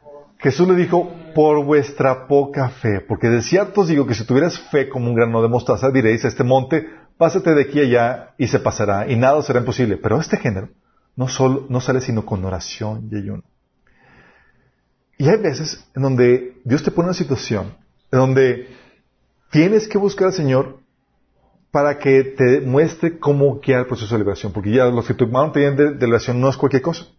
Tienes que detectar puertas abiertas, de dónde vienen tal cosa, y a veces no sabes de qué puertas abrieron para que la persona quede poseída o, o que esté ocasionando, perturbación. Y necesitas, necesitas que revelación de eso. Con las situaciones donde tenemos tenido que nosotros que ayunar para que el Señor nos revelara, ok, Señor, o sea, ya echamos fuera y demás, pero nomás no, no, no sale, Señor. Yo no. Pero eso no es contraproducente el ayuno cuando estás en Ahorita vamos para allá. por lo de la carne. Ahorita vamos a contar esto. ¿Qué, hace- ¿Qué es lo que sucede? Busques al Señor en ayuno en oración y el Señor viene y trae revelación de puertas. Y Dios desata su poder. Por ejemplo, es algo que hemos platicado en la taller de liberación. Hay dos tipos de liberaciones que Dios realiza, así como sanidades. Hay sanidades que Dios realiza por medio de milagros, ¿se acuerdan? Oye, oras por alguien y milagrosamente sanó. Y otras que Dios, sanidades que Dios utiliza por medio de procesos naturales, donde tomas tu medicina, vas con el doctor, te cuidas y haces. Igual la liberación. Hay liberaciones que son de forma milagrosas. Recuerdo en los noventas la gente, pastores y más, oraban y salían demonios así sin, sin mayor complejidad. Pero luego Señor no deja de hacer eso y deja de hacerlo así de forma milagrosa para darnos sabiduría en cuanto a cómo hacerlo en la forma de un proceso. Sabiendo qué puertas abrieron para que entraran los demonios, eh, utilizando sabiduría para poder echarlos fuera, la autoridad de Cristo y demás, pero a veces es, complejo porque no sabemos qué tantas puertas abrieron y qué tantas cosas estuvieron, estuvieron, metidos. Y es ahí donde la ayuno de oración para buscar al Señor, la guianza de eso, es súper útil. Recuerdo situaciones donde me he sentido sobrepasado y el Señor, ¿cómo lo hago? O sea, todo lo que ya sé, ya no, ya no más no. Y Dios, como les digo, permite que vivas situaciones que, te sobrepasan para que en humillación, en humildad, busques al Señor. Para que recibas el poder y la relación que quieres para salir adelante en eso. También hay situaciones donde, no sé si las ha tocado, donde pues andabas de, de libertino, ya sabes la regla, y dices, ah, pues si te, confías, empiezas a andar en pecado, y dices, ¿cómo me libero? ¿Sí te pasó? ya, ¿cómo me libero? No, pues, Es que ya sé cómo hacer la tal cosa y de repente ya, la, la- la pistolita ya no funciona. Ya no más, no sale, y Señor no, no sale y la perturbación no sale. Y yo recuerdo situaciones donde por andar en pecado, yo soy, pues, pues ya pido perdón y, y- y confías en que pues, ya sabes la, la, la formulita. Y la perturbación así demoníaca pero intensa por, por andar pecando. Pues humillarte delante del Señor y pedirle que te restaure. Y gracias, ver el corazón contrito humillado, y, o como les comento, el ayuno es una forma de expresarlo, y el Señor te restaura. Para que vuelva otra vez el poder y la autoridad para, para echar fuera demonios. Para lo que no es el ayuno, chicos. El ayuno no es para manipular a Dios. No es como que, ay, eh, entonces si, ayuno voy a tener lo que yo quiera. No. El ayuno no es para eso. Ah, y si me humillo, entonces voy a tener lo que yo quiera. No. No es para manipular al Señor. Isaías 58, 3, cuarto lo que dice. ¿Por qué dicen, ayunamos y no, y no hiciste caso? Humillamos nuestras almas y no te diste por entendido. Porque dices, ah, que entonces ya aplico la fórmula y ya me va a dar todo lo que yo quiera. No, es tú humillas para buscar la, vo- la voluntad de Dios en tu, en tu vida, no para hacer lo que tú quieras. no es la lámpara de la vida. No era la palabra de. ¿Se acuerdan el caso de David con su hijo? David había pecado con, con, con Betsabé y de ese primer, de ese pecado había tenido un hijo. Y David ayunó por siete días Viene 2 Samuel 12 del, del 13 al 23. Buscando clemencia de Dios, tal vez Dios libraba de la muerte a ese bebé que acaba de nacer. ¿Dios lo libró de la muerte? No. Porque el ayuno y la oración no significa que vas a hacerle la manita porque Dios y para darte lo que tú quieras. A final de cuentas, se va a hacer la voluntad de Dios.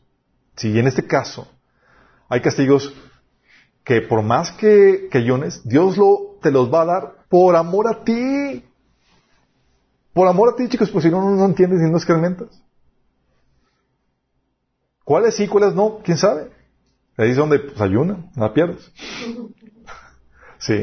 Ahí tienes el caso de Josías, ayunó, el caso de Acaba, ayunó y demás, se humilló ante Dios y dijo, ok, en vida no va a venir eso, va a venir tus descendientes. Tampoco el ayuno, chicos, es para conseguir nuestros deleites, nuestras vanidades. Santiago 4.3 habla acerca de eso. Dice, ¿cuál es la causa de las disputas y las peleas entre ustedes? ¿Acaso no surgen de los malos deseos que combaten en su interior? Desean lo que no tienen, entonces traman y hasta matan para conseguirlo, envidian lo que, otros, lo que otros tienen, pero no pueden obtenerlo, por eso luchan y le hacen la guerra para quitárselo. Sin embargo, no tienen lo que desean porque no se lo piden a Dios. Aun cuando se lo piden, tampoco lo reciben porque lo piden con malas intenciones. Desean solamente lo que les dará placer, o como dice la reina Valera, vuestros deleites. Y hay casos en donde, oye, estás ayunando porque quieres riquezas, quieres éxito. Déjame decirte, estoy ayuno, cuando si quieres lo que dice 1 Juan 2.15, que la vanagloria de esta vida, el éxito de esta vida, no va a funcionar. Muy diferente eso, ayunar y decir, Señor, sé exaltado en mi trabajo, que pueda dar testimonio de ti, que pueda representarte bien. Eso es muy diferente. A ayunar, Señor, hazme rico. Sí. Señor, quiero, o sea, cambiar de carro y estás ayunando por tu carro. O incluso por vanidad, chicos, hay quienes ayunan para bajar de peso. Si ayunas para bajar de peso, no. Sí. No es la idea. Y dos pájaros de un tiro. esa es añadidura, chicos. Si estás algo cachetón, humillarte delante del Señor, buscar la presencia de Dios va a tener recompensas. ¿Sí? Tampoco es para que pidas algo contrario a la Biblia. Hay, gente, hay quienes ayunan para, para, que destruyan a sus enemigos o dañen a, a su prójimo. Chicos, no, no es así, no funciona. Voy a ayunar para que el Señor le dé una escarmentadita a este hermanito. No. O ayunan para que ayunan así para que tal persona los pele y que pueda, que esa persona llegue a convertirse en su novio o su novio. No hagas eso. No.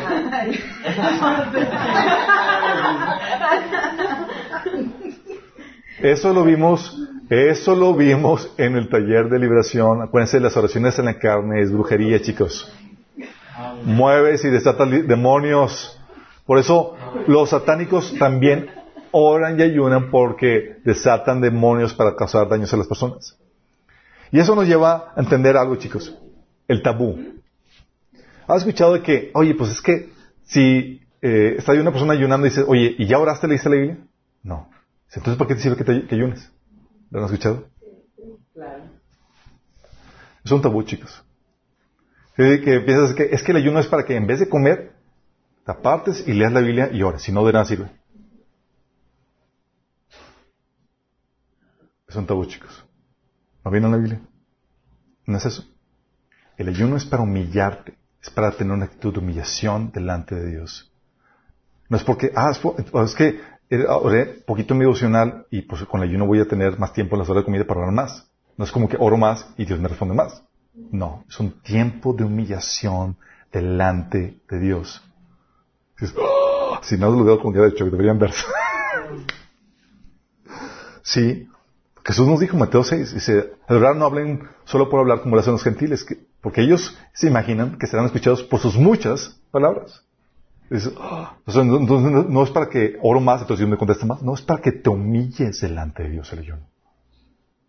La eficiencia del ayuno no está en cuántas horas horas o le, sino en la actitud de tu corazón. Se humilló tu corazón delante de Dios. Reconociste tu necesidad, invocaste, afligiste tu, tu espíritu delante de Dios. Ah, ¿Se dan cuenta? Entonces, ayuno sin la actitud correcta, de nada sirve. Ahora viene la cuestión práctica. ¿Cómo hago el ayuno? Está el ayuno, tipos de ayuno. El normal, solo alimentos. El ayuno normal, chicos, es solamente alimentos con líquidos. ¿Ok? Ese es el ayuno al que se menciona típicamente la Biblia. Um, es con alimentos, digo, solo donde te, te, te privas de alimentos, no de los líquidos. Te privas de los alimentos, no de los líquidos. Es decir, dejas de comer, pero sigues tomando agua. Vamos, sorry, me di mal entender. Gracias por. No, veo sus caras y sé que dije algo mal. El total es donde es alimentos y líquidos. Y eso es muy delicado, chicos. La Biblia menciona casos, obviamente, como eh, el caso de, de Pablo, que estuvo tres días, y tre- tres días sin comer ni beber. Son, son casos porque el- tu cuerpo necesita por lo menos eh, líquidos. Esdras estuvo también en Esdras 10, 9, estuvo sin comer ni beber tres días. También este Esther estuvo tres días sin comer ni beber. Máximo se menciona Nada. Así, nada. Si tú vas a hacer un ayuno completo, máximo tres días. Nada más, chicos. Jesús. Estuvo 40 días. Pero eso es sobrenatural. Moisés también. Pero eso es sobrenatural. Ayuno de más de tres días sin comer ni beber, no lo hagas a menos que estés teniendo una situación muy sobrenatural sobre tu vida. ¿Sí? No hay como que te, nos puedes morir. ¿Sí? Es algo sobrenatural. Digo, tú ti- tienes el caso de Moisés donde estaba en la presencia de Dios en el, el monte Sinaí estaba con toda la corte celestial ahí en su presencia. O sea, es, es, por favor. Sí, no lo vayas a hacer eso, no lo intentes en casa. Entonces, el total máximo tres días. También otro ayuno que aplicaba era el parcial, que es el que utilizaba Daniel. ¿Por qué Daniel utilizaba el ayuno parcial? Porque hay veces donde la actividad física o de labores que tienes te, te requiere funcionando al 100. No puedes bajar porque tienes compromisos. Entonces, te quieres afligir, quieres mostrar tu, tu, tu, luto ante el Señor, pero no puedes quedarte, privarte sin comer porque tienes, tiene que estar tu cuerpo operando al 100. Entonces, ¿qué haces? Es un ayuno parcial donde te restringes de ciertas comidas. Daniel dice, Daniel 10.3, no comí manjar delicado, ni entró en mi boca carne ni vino, hasta que se cumplieron las tres semanas. Entonces, es un ayuno parcial. Nota que este ayuno, Daniel, no es una dieta permanente. Que es, ah, pues ya me gustó, ya es como estilo de vida. No, no, no, no, hagas eso. Sí, los ayunos son de tiempo limitado.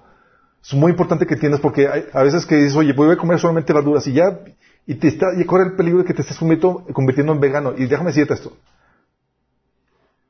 Largas rachas sin comer carne puede ocasionar perturbación demoníaca. Sí. Cuidado. Los veganos se exponen a perturbación demoníaca. Dios ordenó que el hombre comiera carne. Eh, y cuando no comes carne, estás ahí, ahorita con las modas muy anti, anti, antibíblicas y el enemigo levanta eso, eh, es para poder cocinar mayor protección. De hecho, estaba viendo un video de, un ex vegano que estaba, se estaba exponiendo porque faltan ciertos químicos y demás en su cerebro. Y estaba cocinándose a ciertas tendencias como esquizofrenia, a, este, a ciertos problemas psico- eh, psicológicos por causa de eso. Y eso te, te, te expone a, a perturbación demoníaca, igual lo que hacen las drogas. Las drogas afectan tus químicos en el cerebro y te exponen a, a que veas demonios y demás por los químicos afectados en tu cerebro. Lo mismo pasa con, con, con los veganos. Aquí no hay ninguno, ¿verdad? Ok, menos mal, porque vamos a comer carne ahorita. ¿Tienes alguna fuente de eso? Después les paso los, los, los, ¿En algún capítulo donde diga que Dios ordena que se coma Sí, de hecho Génesis es donde Dios le da al hombre eh, comer carne, acuérdense. Sí, dice, cuando sale Noé del, arca, Dios le ordena al hombre que, coma, le da por comida también la carne al ser humano, a partir de ahí.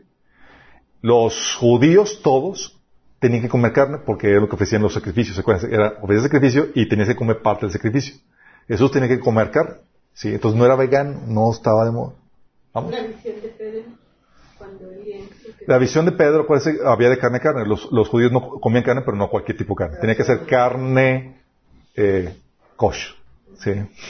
cierto tipo de... Cierto car- cierto carne. Aunque con Jesús, aunque Jesús cuando dijo que lo que contamina al hombre no es el, no es lo que entra al corazón, con eso dice la Biblia que eh, declaró santos todos los alimentos. ¿Vamos? Entonces, ok, la comida parcial. Aquí puede variar lo que es el ayuno parcial. Puede ser de verduras, de frutas, incluso licuados. ¿Vamos? Formatos. Puede ser individual o comunal. Hay, hay ayunos donde por tu cuenta, genial, y hay unos, por ejemplo, el pueblo de Israel en Levíticos que ordenaba a toda la nación o a toda la iglesia, donde todos está ayunando.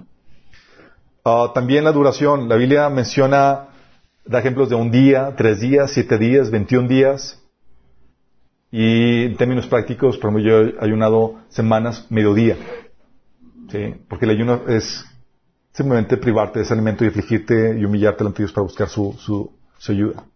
La edad, ¿a partir de qué edad pueden ayunar, chicos?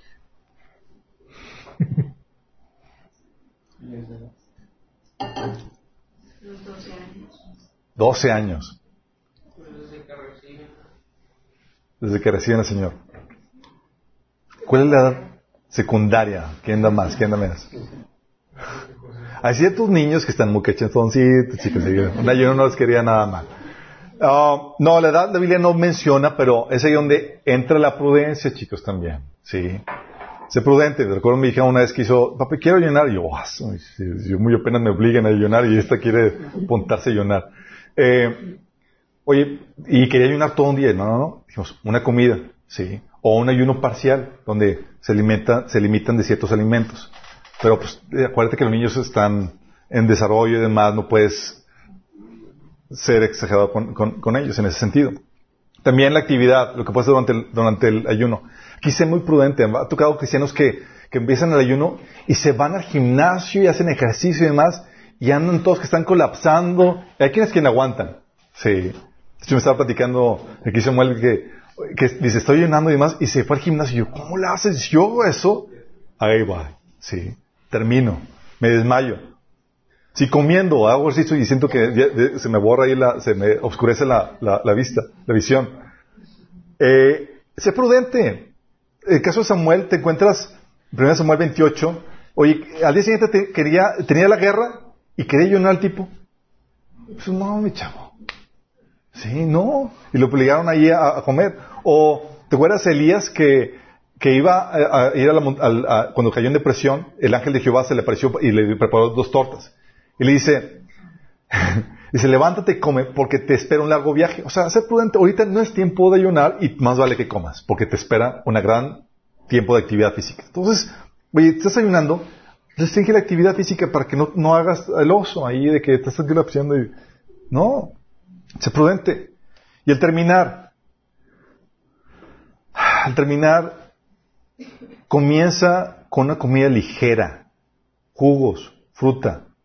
Eso es particularmente importante cuando el ayuno fue total o por largo tiempo. Juguito, fruta. Sí. Recuerdo, eh, me habla el, eh, el hermano Dani, que eh, había terminado el ayuno y me platica que fue muy mal terminar. Fue como que sintió opresión y, y cosas del enemigo. Porque leyó, vio el, el, video de- del ayuno. Y, y, y Emily platica de que cuando termines el ayuno, pues llévatela tranquilo con lo que comas. Y yo, mano, ¿sí, ¿aplicaste al principio? Dice, sí, pues estaba comiendo mis huevitos eh, tranquilo, lento y demás. No, no, no es que comas lento, sino que comas, que no comas pesado, ¿sí? Por eso digo que a veces nos dan la novatada. Yo también cometí ese error. Hijos, no- alguien más lo ha hecho. No comes y luego comes algo pesado y sientes que te va a explotar el estómago, sientes que te vas a morir. No lo hagan. Los que ya lo hicimos y ya cometimos ese error, les damos el consejo. ¿Ayunaste por un largo tiempo o fue total ayuno? Comience con juguito, yogurcito, algo de fácil, de fácil digestión. Si luego ya comienzas a la comida más pesada que tenga proteínas, grasas y demás. Si fue un ayuno un día, mediodía, puedes comer pes- pesado y fue nada más y, y incluiste líquidos, el estómago no está cerrado y puede asimilar eh, eh, alimentos eh, con proteínas y grasas. Y lo último, chicos, como aclaración, las malpasadas no son ayunos. Sí, la malpasada no soñemos. Porque dice, ah, pues es que, ah, pues no comí. Bueno, bueno, ya es un ayuno que se le dijo al Señor. No. No. Sí, un ayuno tiene que ser intencionado. No es como que pues, ya, pues, ya, pues si yo ayuno seguido, pues si te malpasa seguido, pero no es así. Tiene que ser intencionado. Episodios sin comer, sin propósito, por cuestiones de logística, de descuido, de negligencia tuya, no son ayunos. A menos que conscientemente los dediques para humillarte al Señor y buscar su rostro en ese sentido. Entonces, con esto, chicos, creo que tenemos ya el conocimiento clave para hacer eso. Ya aprendiste el episodio o el punto clave del ayuno.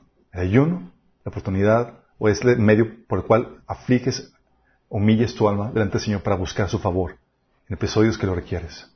Sin esa humillación, el ayuno no sirve, es inútil.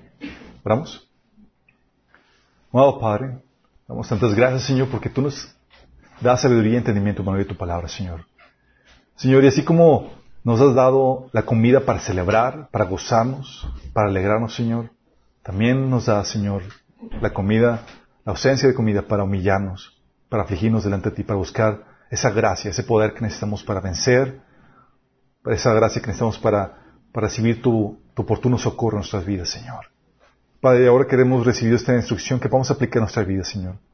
Hay muchas situaciones donde requerimos humillarnos delante de ti para obtener ese poder, esa respuesta de tu parte, Señor.